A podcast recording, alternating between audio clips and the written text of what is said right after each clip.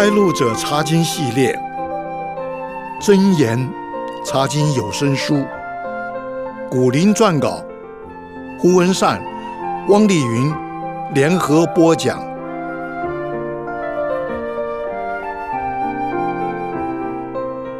亲爱的弟兄姐妹平安，我是文善，我是丽云，弟兄姐妹好。真言第四章有三段。以我儿这个称呼开始的教训，上次我们已经查考了第一段，这次我们就继续查考第二段，在箴言四章十到十九节，请丽云先读第十到第十三节。箴言四章十到十三节，我儿，你要听受我的言语，就必延年益寿。我已指教你走智慧的道，引导你行正直的路。你行走，脚步必不致狭窄；你奔跑，也不致跌倒。要持定训诲，不可放松，必当谨守，因为它是你的生命。智慧教师在这里劝导年轻人要听受、持定和谨守他的话语和教训。听受有领受的意思，也有谨守的意思。谨守是指紧紧地看守住，而持定呢？是指牢牢地捉住不放，所以这几个字眼有类似的意义。丽云在这里对谨守智慧教训的人有什么应许？其中一项应许是会延年益寿，意思是会长寿；另外一项应许是脚步不致狭窄，奔跑不致跌倒。狭窄的意思是有困难和障碍，如果路上没有绊脚的东西。跑起来自然不会被绊倒。人生的道路对我们每一个人来说都很陌生，因为我们从来就没有走过，非常需要向导。请你接着读箴言四章十四到十七节。箴言四章十四到十七节：不可行恶人的路，不要走坏人的道，要躲避，不可经过，要转身而去。这等人若不行恶，不得睡觉，不使人跌倒，睡卧不安，因为他们以奸恶吃饼，以强暴喝酒。智慧教师刚才是从积极方面劝导年轻人要听从他的引导，现在又从消极方面劝阻年轻人不要跟从恶人。在这里形容恶人习惯了每天作恶，哪天要是没有做坏事，就睡不着觉。还形容他们把作奸犯科当做家常便饭。文善，当我们还活在这个世界上的时候，难免会遇见恶人，那该怎么办呢？智慧教师在这里教了两招。第一招是不要行走在恶人的道路上，也就是说，不要和他们同流合污。另外一招是转身逃跑。换句话说，不要逞强。不要自以为能够抵挡坏人的威迫利诱，还是三十六计，走为上策之计呢？是的，最后的第十八和第十九节是这一段智慧之言的结语，请你读一下。箴言四章十八、十九节，但一人的路好像黎明的光，越照越明，直到日午；恶人的道好像幽暗，自己不知因什么跌倒。在结语这里。把一人的路和恶人的道做了强烈的对比。智慧教师用黎明的光来描写艺人的路。丽云，黎明的光有什么特别的地方呢？黎明的曙光最初很微弱，等到太阳从地平线升上去以后，天色就会越来越亮。到了中午，日正当中，那时候就艳阳高照了。对，艺人的人生就像这样。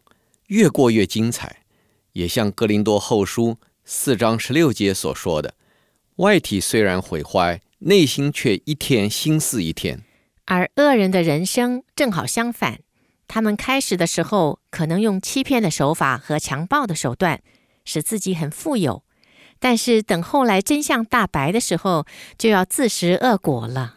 没错，所以主耶稣要我们做光明之子。行在神的光中，就不会跌倒。我们接着来查考箴言第四章里面的第三段教训。从第二十节到第二十七节，请你先读第二十节到第二十三节。箴言四章二十到二十三节，我儿要留心听我的言辞，侧耳听我的话语，都不可离你的眼目，要存记在你心中，因为得着他的，就得了生命，又得了医全体的良药。你要保守你心，胜过保守一切，因为一生的果效是由心发出。在这里还提到人身体上的几个部分，有心、有耳、有眼睛，而“心”这个字还包括了人的理智、情感和意志。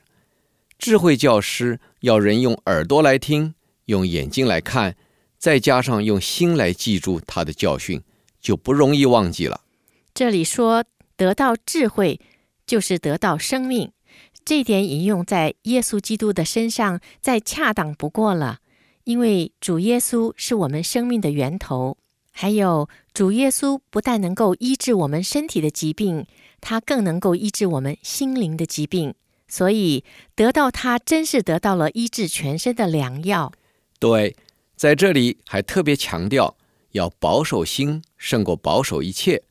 所谓言为心声，人心里怎么想，就会怎么说出来，也会怎么做出来。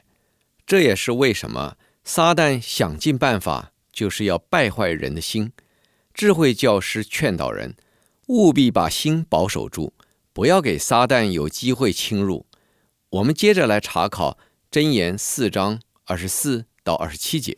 好的，箴言四章二十四到二十七节写着说：“你要除掉邪僻的口，气绝乖谬的嘴，你的眼目要向前正看。”你的眼睛当向前直观，要修平你脚下的路，坚定你一切的道，不可偏向左右，要使你的脚离开邪恶。刚才智慧教师从正面呼吁人，要让身体各部分的器官都一起听从他。现在他又从反面来劝阻人，不要容让身体的任何器官去做不该做的事情。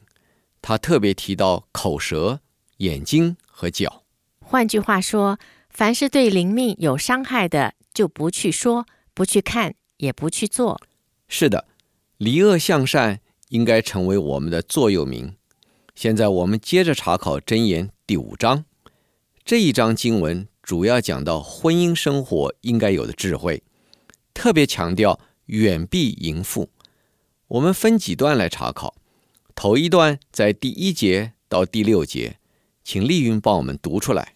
箴言五章一到六节，我儿要留心我智慧的话语，侧耳听我聪明的言辞，为要使你谨守谋略，嘴唇保存知识。因为淫妇的嘴滴下蜂蜜，她的口比油更滑，至终却苦似阴沉，快如两刃的刀。他的脚下入死地，他脚步踏住阴间，以致他找不着生命平坦的道。他的路变迁不定，自己还不知道。这段智慧的话，主要告诉年轻人，淫妇带给人什么祸害。箴言所提到的淫妇到底指谁？有几种可能性。有的时候可能是指迦南地的外邦女子，或是当地的庙妓。他们诱惑以色列人犯罪，以致得罪耶和华神。不过，在以色列人当中也有做妓女的，不是吗？否则，在立位记第二十一章那里，为什么规定做祭司的不可以娶妓女为妻呢？没错，我们看见，即使是神的子民，也有人不能胜过情欲的试探。另外，淫妇也是泛指一切不安于世的女人，她们用甜言蜜语。花言巧语，甚至用香吻来引诱人和他亲近，所以智慧教师一再叮咛年轻人要远避淫妇。列云，这里怎么样形容淫妇带给人的祸害呢？在这里用阴沉两刃的刀、死地和阴间来形容亲近淫妇的后果和下场是很可怕的。阴沉也叫苦艾。是一种味道非常苦涩的植物，在市面上有一种酒叫苦艾酒，有医疗的用途，而两刃的刀会置人于死地。阴间是古人认为的死人的去处，所以落入淫妇的圈套，开始的时候可能有短暂的最终之乐，但是后来就变成无比痛苦，甚至带来死亡。接下来的一段经文，箴言五章七到十四节，还是在劝导年轻人要远避淫妇。请丽云先读第七节到第十节。箴言五章七到十节，众子啊，现在要听从我，不可离弃我口中的话。你所行的道要离他远，不可就近他的房门，恐怕将你的尊荣给别人，将你的岁月给残忍的人。恐怕外人满得你的力量，你劳碌得来的归入外人的家。智慧教师在这里加强语气。警告年轻人要远远避开淫妇的家门，因为淫妇很会诱惑人，会叫人不由自主的就进入她的家了。文善，这里所说的别人、残忍的人和外人是指谁呢？这一章箴言主要讲到淫妇带给人的祸害，所以最有可能的是指淫妇的丈夫和家人，尤其是淫妇的丈夫很可能会采取报复的行动。杀害和他妻子行淫的人，不过在淫乱的圈子里，非常凶狠邪恶，随时都可能爆发预料不到的凶杀事件。嗯，的确是挺可怕的。至于这里提到的你的力量，你劳碌得来的，最有可能是指你的财富，因为淫妇和人行淫的目的多半都是为了得到对方的财富。接下来的经文很生动地描写。那些上了当、受了害的人会怎样的自怨自艾？请你读箴言五章十一到十四节。箴言五章十一到十四节：终久你皮肉和身体销毁，你就悲叹说：“我怎么恨恶训诲，心中藐视责备，也不听从我师父的话，又不侧耳听那教训我的人。我在盛会里。”几乎落在诸般恶中。智慧教师在这里警告说：放纵情欲和淫妇来往的人，最后还会失去健康。到那个时候，他们一定会后悔说：“我当初为什么不肯听从师长的教训和纠正呢？”但可惜已经太晚了。文善，这里的盛会是指什么地方呢？盛会是指审判犯人的地方。行淫的人可能在某个公众场所被人羞辱。换句话说，和淫妇来往的结果是自己的名誉扫地，财富也全都丧失了，甚至连性命都难保。是的，在现今这个讲求男女平等的社会里，妇女们也面对同样的挑战。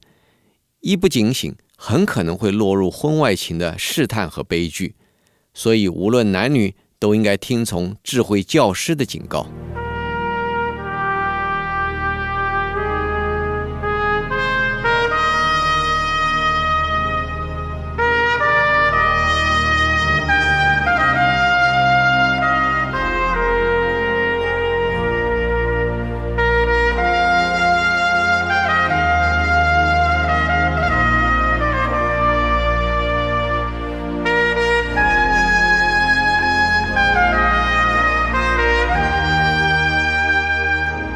刚才我们查考到，智慧教师警告年轻人要远避淫妇。现在我们接着查考箴言五章十五到二十节。智慧教师从正面劝勉年轻人要忠于自己的妻子，专一的爱她。请丽云读经文。好的，箴言五章十五到二十节，你要喝自己池中的水，饮自己井里的活水。你的泉源岂可仗义在外？你的河水岂可流在街上？唯独归你一人，不可与外人同用。要使你的泉源蒙福，要喜悦你幼年所娶的妻。她如可爱的幼鹿，可爱的母鹿。愿她的胸怀使你时时知足，她的爱情使你常常恋慕。我儿，你为何恋慕淫妇？为何抱外女的胸怀？在这段话里面，用了很多生动的字眼来比喻妻子。首先是用池和井，古代的人拥有自家的池水和井水，表示妻子也是私人拥有的，应该好好加以爱护。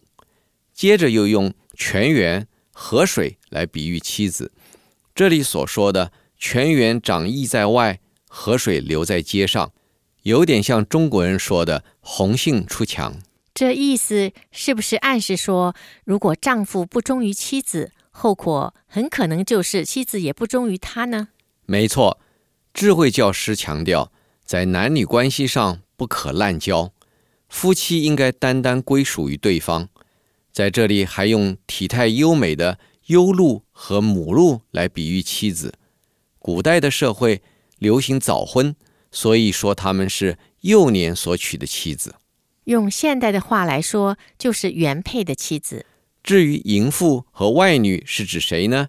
我们曾经说过，在当时可能是指迦南地的外邦女子，也可能是指不安于世的有夫之妇。文善。做丈夫的会去迷恋、怀抱别的女子，会不会是因为对自己的妻子或者对婚姻生活感到厌倦了呢？许多有婚外情的人都是用这个理由做借口的。在刚才念的第十八节，智慧教师有话对他们说，请你再读一遍。箴言五章十八节写着说：“要使你的全员蒙福，要喜悦你幼年所娶的妻，要使。”蒙福要喜悦都是主动的，那意思就是做丈夫的有责任去营造气氛、建造环境，也带动妻子，不能够把失了味儿的婚姻关系全归罪在对方的身上。嗯，那些推脱责任、不忠于丈夫的妻子，也同样需要听智慧教师这一番话。是的，请你接着读箴言五章二十一到二十三节。它是这一章智慧之言的结语。箴言五章二十一到二十三节，因为人所行的道都在耶和华眼前，他也修平人一切的路。恶人必被自己的罪孽捉住，他必被自己的罪恶如绳索缠绕。他因不受训诲，就必死亡；又因愚昧过甚，必走差了路。修平这个字眼。在希伯来文的意思是权衡轻重。智慧教师提醒我们，人所做的一切，神都看得一清二楚，而且人做的对还是不对，也由神来做最后的裁决。有句话说：“知人知面不知心。”我们通常只看见别人外在的表现，却看不见他内心的情况。只有无所不知的神，才能够透视一个人内心的动机。知道他是不是表里一致？对，那些喜欢作恶的人，常常欺骗自己说神不知鬼不觉，其实神知道的非常清楚，所以不千万不要上恶人的当。丽云，请你说说看，在刚才念的那段经文的最后，再次强调恶人会有什么结局？恶人会被自己所犯的罪恶缠住，像网罗一样被紧紧的网住。没有办法脱身，结果只有死路一条。是的，查考完真言第五章，我们接着就来查考真言第六章。这章经文有四个不同的重点，第一节到第五节主要讲到不要随便为人做担保。请丽云先念第一和第二节。真言六章一到二节：我儿，你若为朋友作保，替外人击掌。你就被口中的话语缠住，被嘴里的言语捉住。这里的外人是指陌生人，击掌是当时一个担保的动作。当担保的人和债主的首长互相击打一下之后，这项保证就成立了，担保人就要开始负起某项责任。丽云，据你所知，替人作保需要负起什么责任？我想最严重的责任就是要替对方偿还债务。没错，万一对方的债务超过了你的经济能力，你就替自己惹祸上身了。像这里所说的，被自己的诺言缠住、捉住了。文善，我有一个问题，在现今的社会里面，很多事情都要求有保证人才行得通。如果我们不帮别人做保，别人也不帮我们做保，那怎么办呢？这是一个很好的问题。我们可以从两方面来看。首先，从我们要为别人做保证人这方面来看，最好不要做超过自己能力的保证。你说的对，有的人因为爱面子，就勉强答应，结果后悔莫及。智慧教师提醒我们，不要为陌生人做保的理由，主要是因为我们不知道对方的存心，我们很可能被对方欺骗，被对方连累了。如果碰到真诚又真正有需要的人，助他一把倒是值得的；但碰到自私自利、不顾虑别人经济能力的人，就要谨慎以对了。那么，另外一方面呢？另外一方面，如果我们必须找人做保证人，我们就要坦诚地向对方解说，也要让对方不觉得为难才好，而且千万不可以存坏心，趁机占人家的便宜。在接下来的箴言六章三到五节里，就说到一个不幸的例子，请你读经文。好的，箴言六章三到五节，我儿，你既落在朋友手中，就当这样行，才可救自己。你要自卑，去恳求你的朋友，不要容你的眼睛睡觉，不要容你的眼皮打盹，要救自己，如鹿脱离猎户的手。如鸟脱离捕鸟人的手。这里说到有年轻人为朋友做保，结果这位朋友存心占他的便宜，要他履行做保证人的责任，很可能要他付的赔偿超过了他的经济能力，所以智慧教师劝他要诚诚恳恳地请求朋友免除他做保的责任，免得在官府面前受罚。智慧教师说。他向朋友恳求的心情，要像鹿和鸟想脱离猎人的手那么急切才行。因为猎物落在猎人的手中，必定凶多吉少，所以一定要拼命挣脱。同样的，因为为他人作保而落在追债的朋友手中，也是一件非常可悲的事情。所以要运用智慧去摆脱才好。接下来。在箴言六章六到十一节里，谈到另外一个重点，智慧教师劝导年轻人不要懒惰。请你先读第六节到第八节。箴言六章六到八节，懒惰人呐，你去查看蚂蚁的动作，就可得智慧。蚂蚁没有元帅，没有官长，没有君王，尚且在夏天预备食物。在收割时聚敛粮食。这里所说的懒惰人，是指那些贪图安逸、不肯勤劳工作的人。智慧教师劝他们要去向蚂蚁学习。在圣经的智慧书里面，常常劝人去向神所造的生物学习。丽云，蚂蚁有什么智慧呢？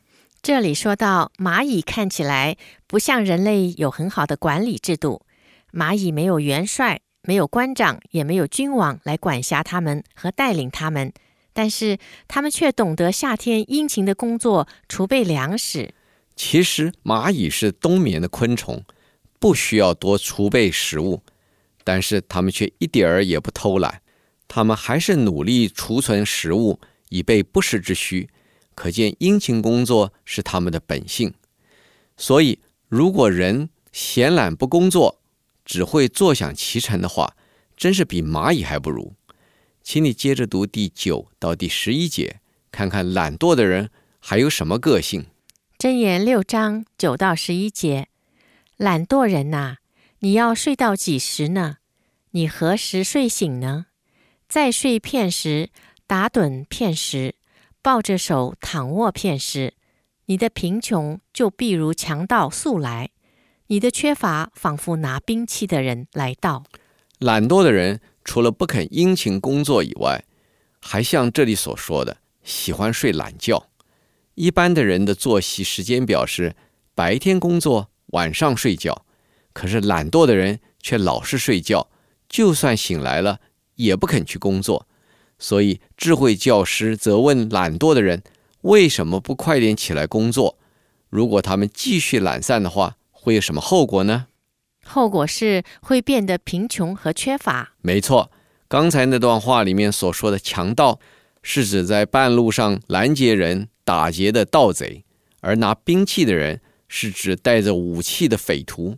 无论强盗也好，匪徒也好，他们的出现都是非常突然、非常快速的，人没有办法防范，所以懒惰带来必然的后果就是一贫如洗，好像。被匪类突然间打劫一空那样，有人带着挪语说：“懒惰的人连撒旦都嫌他没有用，因为撒旦和他的党羽做坏事可殷勤得很呢。”是的，我们常常说年轻人应该有朝气，“朝”这个字有早晨的意思。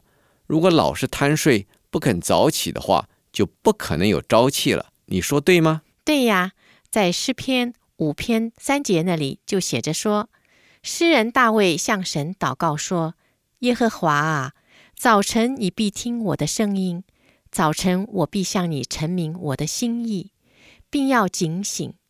神不喜欢我们偷懒，他悦纳殷勤的人。对那些每早向他倾心吐意的人，他必定会垂听他们的祷告，也必定会赐给他们所需要的恩典和力量。”希望这次查考的内容提醒我们要听从智慧教师的话，一方面要远离恶人和淫妇，另一方面要做个殷勤不懒惰的人。我们来祷告，亲爱的父神，在这个充满诱惑和试探的世界里，我们谁都不敢逞强，一定需要接受您话语的警告和教导，谨慎地为人处事。祈求您禁止我们的脚，走到您所不喜悦的地方，帮助我们紧紧地跟随着您。我们这样祷告，是奉靠主耶稣基督得胜的名。阿门。